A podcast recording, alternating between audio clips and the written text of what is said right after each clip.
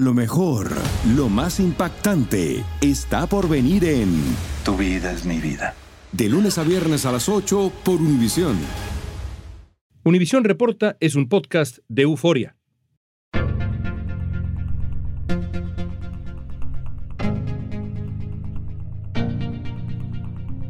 De 500 mil pastillas de fentanil, así como 14 personas arrestadas, dio como resultado este operativo. Cada kilogramo de fentanilo tiene un costo estimado en los Estados Unidos de unos 200 mil dólares. En Estados Unidos, el fentanilo es la primera causa de muerte por sobredosis. En México, cada vez hay más decomisos de esta droga, pero también ha aumentado su consumo. Las autoridades mexicanas realizaron uno de los más grandes decomisos de fentanilo en su país. El fentanilo ya se convirtió en una crisis de salud pública y es movido por los cárteles de Sinaloa y el de Jalisco. Hoy vamos a analizar la compleja situación de la producción y distribución de fentanilo junto a un verdadero experto en narcotráfico, el periodista y escritor Joan Grillo. Conversaremos de cómo los cárteles de Sinaloa y Jalisco Nueva Generación se aliaron para impulsar el negocio del fentanilo, por qué Tijuana es un punto de cuidado en esta batalla y qué tan efectivas son las estrategias de Estados Unidos y de México para frenar el narcotráfico. Hoy es jueves 2 de febrero, soy León Krause esto es Univisión Reporta.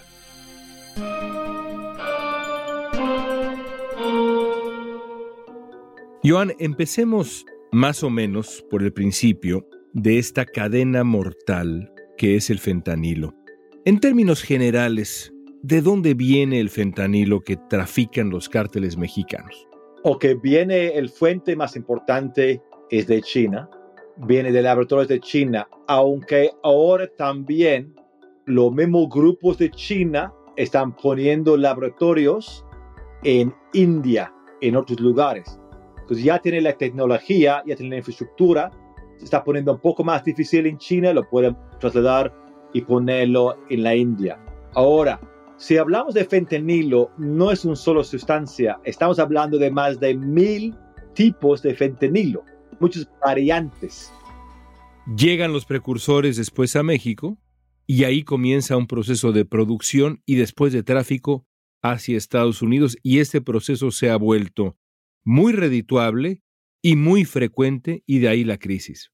Claro, primero lo vemos en esta cadena, Mancenillo, el puerto de Mancenillo. Fui hace poco allí para ver cómo estaba entrando tanto química por Mancenillo. Primero por el tamaño del puerto, que estamos viendo un puerto que mueva unos 3 millones de contenedores en un año. En este puerto están los dos cárteles grandes de Jalisco Nueva Generación y Sinaloa operando. Curiosamente, me comentan que trabajan juntos, hacen pactos, aunque están en otros estados en guerra completa, e incluso los no comunistas en este estado en guerra, trabajan juntos porque de Sinaloa tiene que pagar para pasar el producto desde el puerto hasta Sinaloa. Tiene que pagar. Y raro lo ves que los grandes jefes de los grupos hacen tratos, hacen negocio, mientras la gente abajo están peleando. Las muertes por sobredosis se han multiplicado en todo el país, sobre todo entre los más jóvenes. Y el protagonista es uno solo, el fentanilo. La mayor parte del fentanilo que se trafica en Estados Unidos viene de México. La droga se produce de forma masiva en laboratorios secretos, clandestinos de los cárteles de Sinaloa y Jalisco Nueva Generación. Según datos de la Administración de Control de Drogas, la famosa DEA, en el último año las incautaciones de fentanilo en la frontera sur aumentaron cinco veces si lo comparamos con el 2019. Medio millón de pastillas que agarramos es medio millón de vidas que podíamos salvar por quitando estos de la calle. Desde el 2019, la cantidad decomisada y el número de sobredosis en México se han duplicado de forma anual. ¿Por qué hay más gente consumiendo drogas en México? Es decir, ¿qué ha pasado desde ese entonces, en este periodo, que ha causado esta explosión? Evidentemente el fentanilo es protagonista, pero en términos generales, ¿cómo explicas este crecimiento en el consumo de droga y también el decomiso en México. ¿Qué está pasando? Bueno, de decomiso porque hay mucho más fentanilo moviendo por el país. Es un punto muy importante que ya ha pasado a más fentanilo que heroína y más metanfetamina que cocaína. Entonces ya ha cambiado que los cárteles, su negocio principal ya es la droga sintética. Ahora, ¿por qué hay más muertos con esto sintético diferente del heroína? Es mucho más peligroso, mucho más venenoso. La cantidad es tan chiquita, tan chiquita, que pasa rápido en sobredosis y muere. Hablo con gente que toma fentanilo. Quiere decir que si es un high que estamos buscando, es algo puro, es estamos más fuerte que heroína, pero muy, muy peligroso. Incluso es tan peligroso en cantidad muy chiquita que ha caído en cocaína pequeñas cantidades de fentanilo y dice las razones porque cuando lo mezclan en la calle en Estados Unidos, lo mezclan en contenedores y lo mezclan primero cocaína o primero fentanilo y luego cocaína y se queda un poquito ahí. Ahora, el fentanilo, como lo describes, solo o combinado, está causando estragos en Estados Unidos, pero, como nos dices ahora, también en México. Sabemos que el uso de fentanilo ha incrementado, por ejemplo, de forma alarmante en Tijuana. Tú mismo lo has reportado. Pero, ¿qué tan común es en otras regiones de México? Claro, creo que hemos visto un fenómeno durante las décadas, que los cárteles trafican droga y luego esta droga va cayendo a la calle por su camino. ¿Por qué le hace? Porque un traficante dice, ok, te pago, te debo 10 mil dólares o te doy un kilo de esta droga. Y este kilo lo vendes en la calle y lo convierten en 30 mil dólares.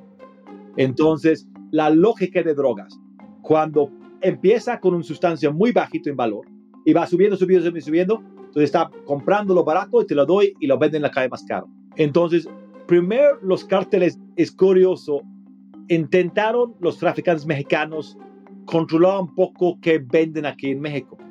Estaba hablando con gente incluso antes en los noventas que no dejaron vender cocaína en unos lugares.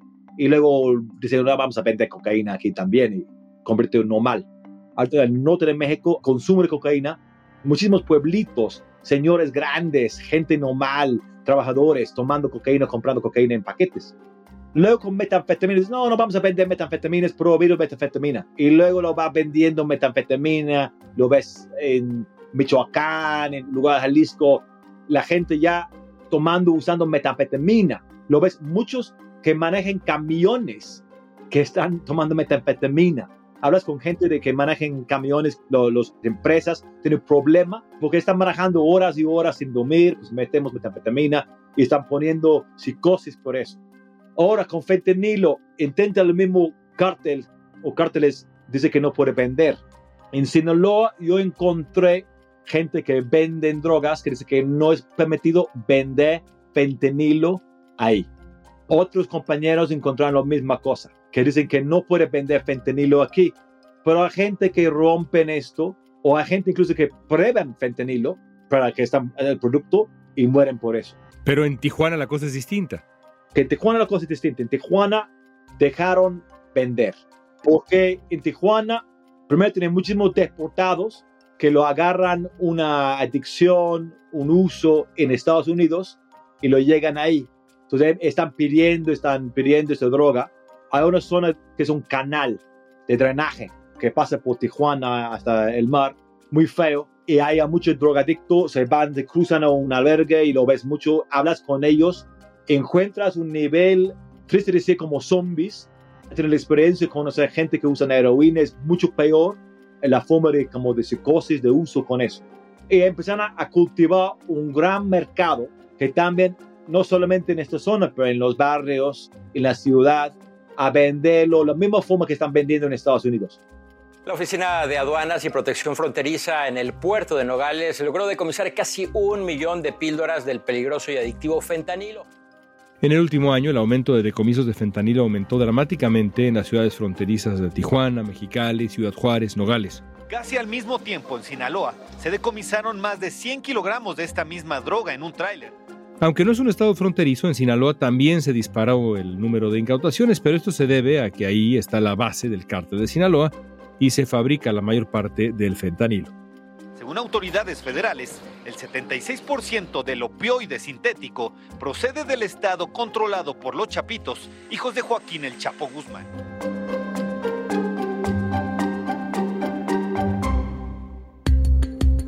Al volver vamos a analizar cuál podría ser el futuro del negocio del fentanilo.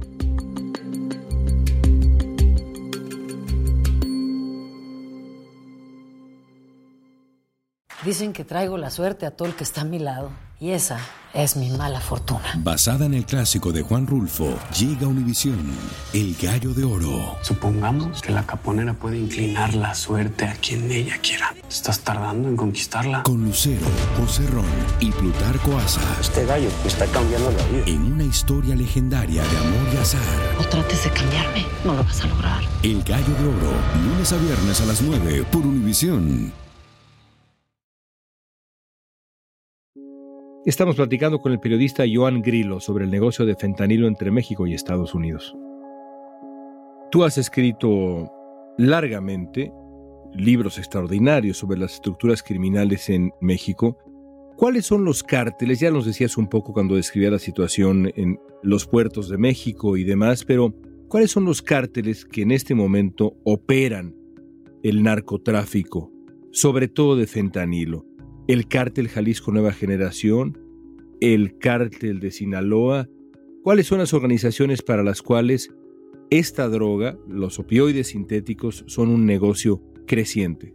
Sí, esos dos grupos que más que lo mueven en cantidades enormes. Es importante para mover esta droga tener acceso a los puertos, nos están usando Manzanillo, aunque también el cártel de Jalisco también tiene Veracruz también, tiene puertos, control o influencia en los dos puertos, los dos costas de México.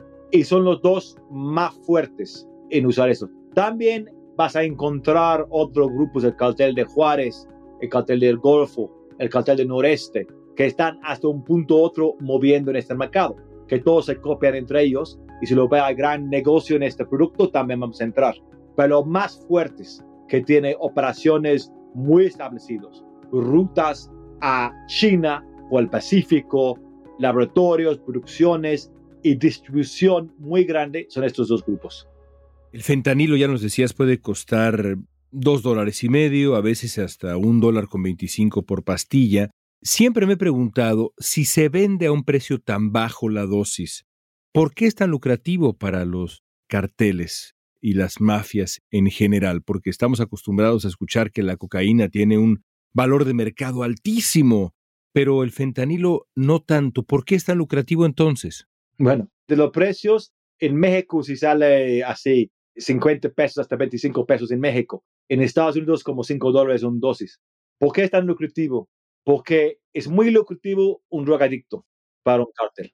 Si vendemos cocaína a la gente que va a la fiesta y cada fin de semana o cada mes compran unos gramos de cocaína y le van a la fiesta, pero tenemos algo de ventas. Pues si le vendemos un drogadicto que diario quiere 1, 2, 3, 4, 5, 6, 7, 8, 9, 10 dosis, el día siguiente igual, el día siguiente igual, el día siguiente igual, el día siguiente igual. ¿Cómo viven los adictos? Buscando droga, buscando dinero para comprar droga, comprando droga y tomando droga. Es muy triste, pero está muy cañón esta adicción a estas sustancias. Está muy cañón el asunto. Y esto es poca gente por esta muchísimo dinero. Si tienen miles de ellos, cientos de miles de ellos, millones de ellos que están comprando todos los días múltiples dosis, es un gran negocio, es un negociazo. Ahora que mueren 107 mil personas en Estados Unidos en 2021 de sobredosis, podría ser un punto que estás matando a tus propios clientes, ¿no? Tan fuerte hasta que cuánto podría bajar la crisis por los muertos o más gente va a entrar y va a seguir entrando.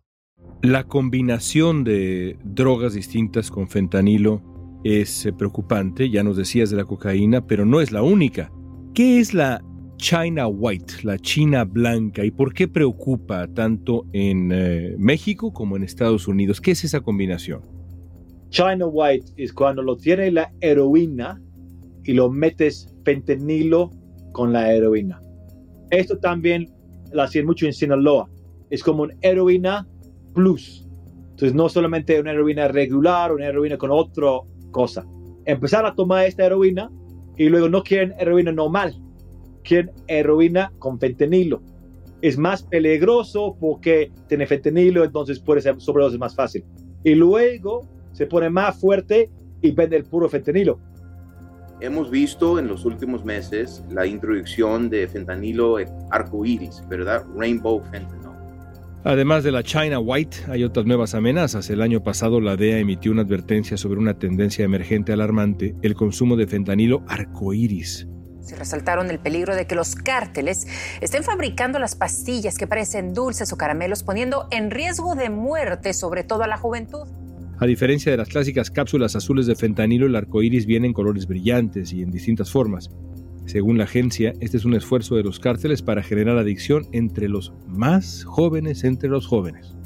Y mientras tanto están advirtiendo que los cárteles ya están utilizando juguetes para poder transportar esta peligrosa droga del fentanilo de colores. Es más fácil ocultar esos en contrabando en tal vez una bolsa, una caja de diferentes dulces y caramelos.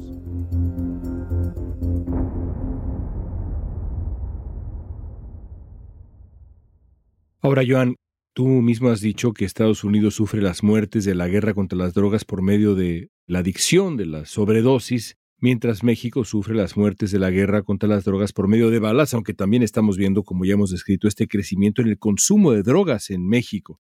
Si sigue subiendo el fentanilo, no solamente el uso, el abuso del fentanilo, sino también el tráfico de fentanilo, si esta batalla que está en el corazón de la relación bilateral ahora fracasa, ¿A qué se estaría enfrentando México? ¿Qué tan peligroso es el fentanilo como factor que anima e impulsa el narcotráfico? ¿Qué tan peligroso es? Bueno, yo lo veo un punto político muy fuerte. Debe ser una forma más fuerte en Estados Unidos. Si muere 107 mil personas en tu país con sustancia, pues está calentando la cosa. Entonces, en una forma, la izquierda no tiene una respuesta, una fórmula, y la derecha está diciendo, cierra la frontera, pone como terroristas los narcos mexicanos.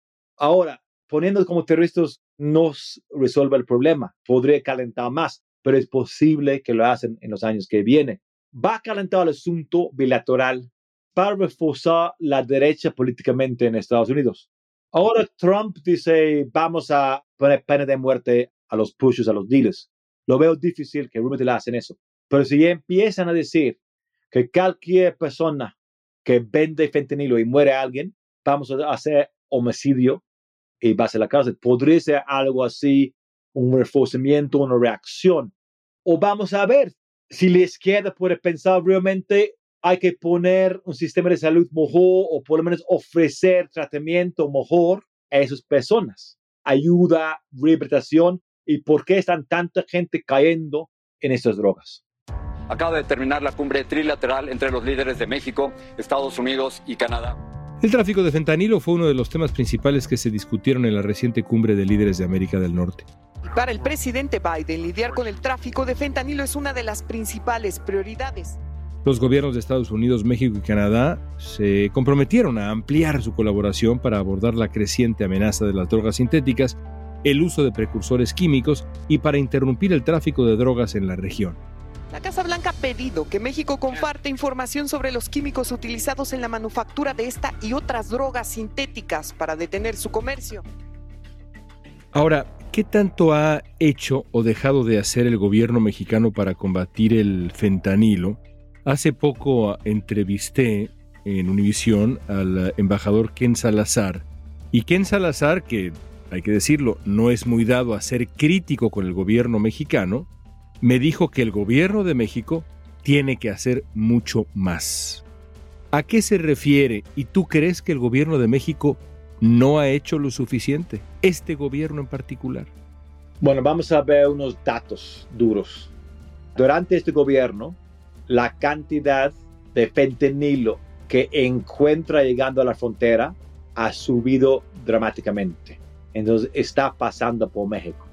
¿Dónde están los grandes decomisos de fentanilo realmente en Manzanillo, por ejemplo? Donde entra un gran cantidad de este producto. ¿Quién está controlando Manzanillo? ¿Quién está controlando las aduanas de Manzanillo, no? Tú sabes bien, ¿no? Está la Marina que está ahí, ¿no? Después hay un control para que no haya tanto corrupción. Pero hasta donde entiendo lo que está sugiriendo es que no hay tal control. Los decomisos no se dan, no se detiene la cadena en ese principio. O te entiendo mal, lo que dices es que no se está haciendo suficiente en esos puertos. Sí, podría ser. Ahora, la cosa es, podría hacer más el gobierno mexicano y podría ser más esfuerzo en los puertos. En los puertos, eso es un punto donde puedes ver dónde entra eso.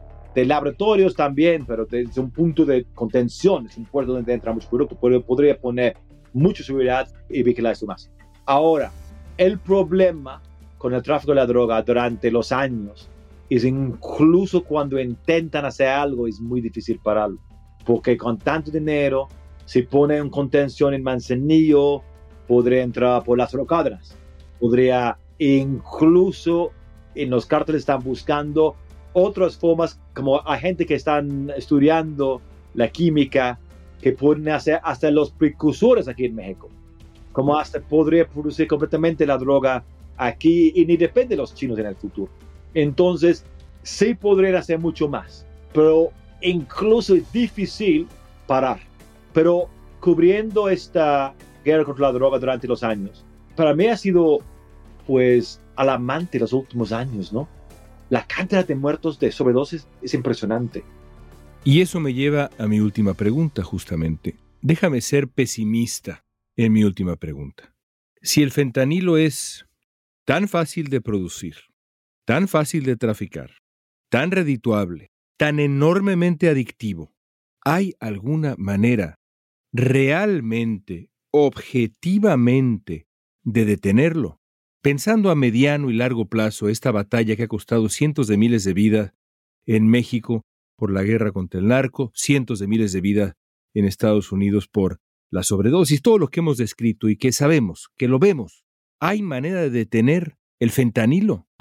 Suena frío. Creo que una manera posible de reducir la cantidad de fentanilo en la calle en Estados Unidos sería esto, que cualquier persona que lo vende fentanilo y muere personas, lo hacen homicidio. Si realmente lo ponen fuerte contra los dealers, ahora es cañón, ¿no? Lo pones a una persona que vende un poco de droga y la vas a poner 40 años en la cárcel por eso. Pero si lo hacen así, es una manera autoritaria, pero esta es la manera de reducir, no de detener, pero reducir la cantidad de fentanilo que hay en la calle. Vaya panorama. Joan, como siempre, un gran placer escucharte. Gracias. Un gustazo, como siempre, León.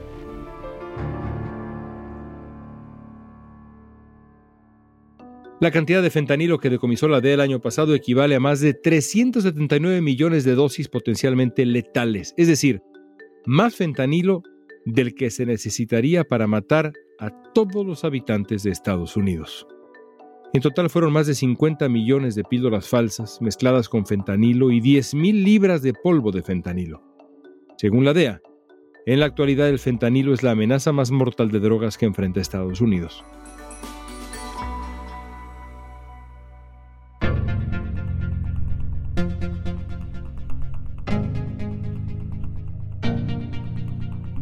Esta pregunta es para ti. ¿Crees que se puede ganar la batalla contra el fentanilo? ¿Cómo? Usa la etiqueta Univisión Reporta en redes sociales y danos tu opinión en Facebook, Instagram, Twitter o TikTok. Escuchaste Univisión Reporta. Si te gustó este episodio, síguenos y compártelo con otros. En la producción ejecutiva, Olivia Liendo.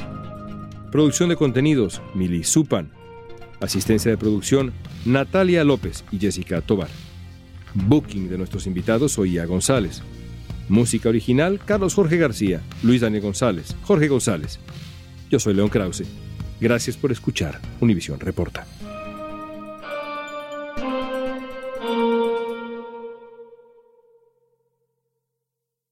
Familia querida de Univisión, aquí Lucero para decirles que no se pueden perder el gallo de oro. Lunes a viernes a las 9 por Univisión.